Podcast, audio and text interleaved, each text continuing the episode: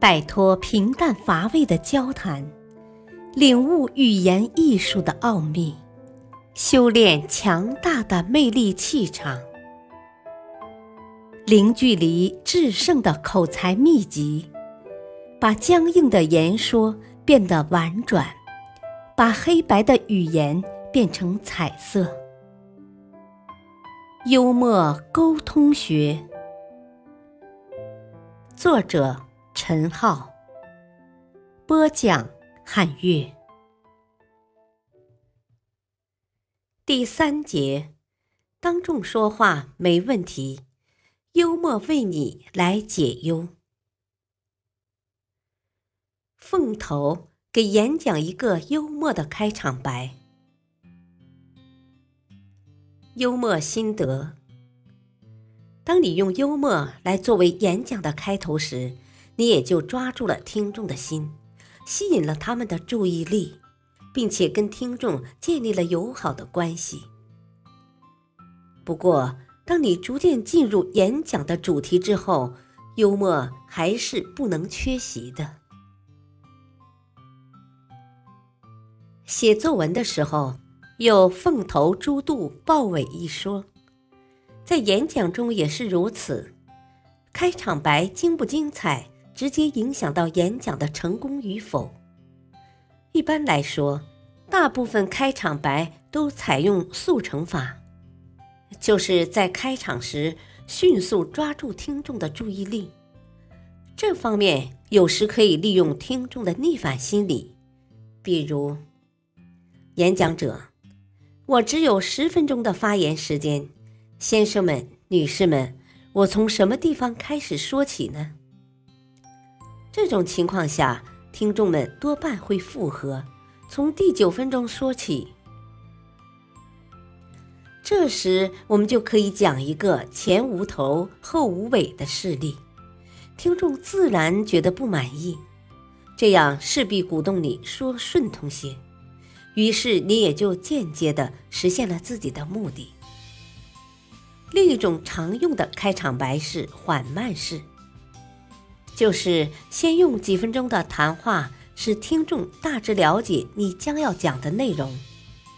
有些什么好的东西准备拿出来跟大家分享。不过，不管哪一种开场的形式，幽默的力量都能够帮助你顺利的把演讲引入正题。一个有趣的开场白会在你和听众之间架起一座友谊的桥梁，直到演讲成功的结束。某位演讲家曾说。我记得在战争时，有人让我们吃些小药片，以使我们不想女孩子。直到最近，我才发现药片并没有让我保持良好的体型。我应把功劳全部归于我的夫人爱丽丝。二十五年前我们结婚的时候，我曾经对她说：“希望我们以后永远不要争吵，亲爱的。”不管遇到什么心烦的事，我绝不和你吵架，我只会到外面去走一走。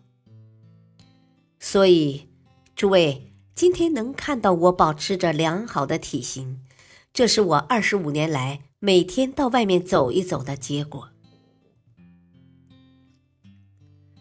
通常情况下，大部分人的注意力都不会持续很久。特别是演讲者用单调的语言谈一个平淡的问题时，听众必定会感到更加乏味。我们必须学会适时转换话题，或者改变一下讲话的方式，通过说个小笑话或来一两句妙语，运用幽默的力量得到听众的关注。比如讲到人生的问题，你可以说：“先生们。”无论人生有多少艰难和痛苦，我们总是可以在一个地方找到慰藉的，那就是词典里。在说到人际关系时，你也可以用几句幽默来吸引听众的注意力。我认识的人中，第一个炒我鱿鱼的老板最为圆滑，他对我说：“老弟。”我真不知道公司少了你将会如何。不过从下月一号起，我们只好勉强维持下去了。总之，要想出各种办法，运用幽默的语言吸引听众。当然，你的幽默绝不能仅仅是为了引人发笑。假如那样的话，他们的注意力很可能随着笑声的停止而转移。你还要插入跟主题相关的幽默，使它成为你信息的一部分，形成一种独特的幽默力来感染听众。在以如何做人为主题时，你可以插入这样一则小幽默。老师在讲台上讲述乔治·华盛顿的事迹。他说，他砍了他父亲种的那棵小樱桃树以后，承认做错了事，可是他父亲却没有惩罚他。大家知道这是什么原因吗？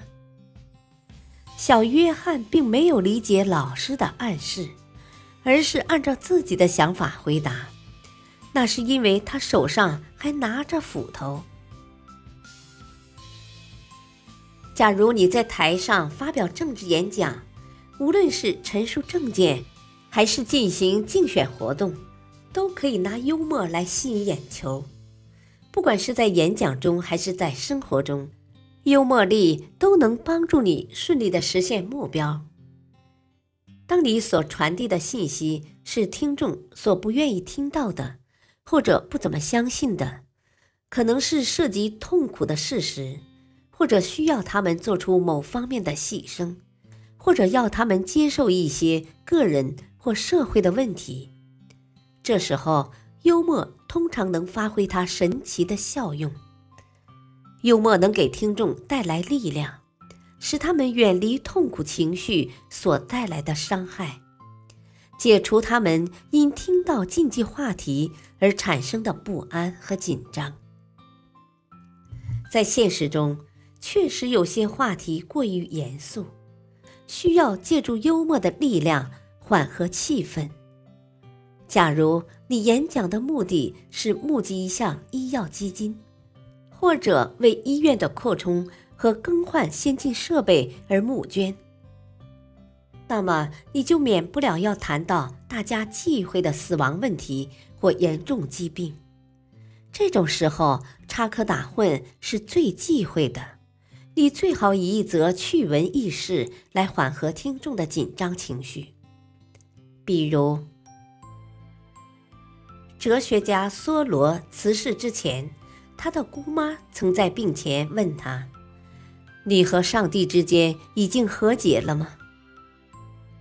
梭罗回答：“我倒不知道我们之间何时曾吵过架。不过他老人家现在既然已经来召唤我，说明还是比较器重我的。用幽默来强化主题，摆脱尴尬；用幽默的力量营造一种较为轻松的演讲氛围，可以使听众置身于其中。”并减轻他们的忌讳，舒缓他们的情绪。主持人把你带到台前，介绍给了听众，你对介绍词也做出了正确的反应，并发表了一段良好的开场白后，演讲就算正式开始了。当演讲开始之后，你的全部精力就应该集中在听众身上了。注意引导听众跟着你的思路前行。感谢收听，下期播讲：听众不爱，再幽默也是白搭。敬请收听，再会。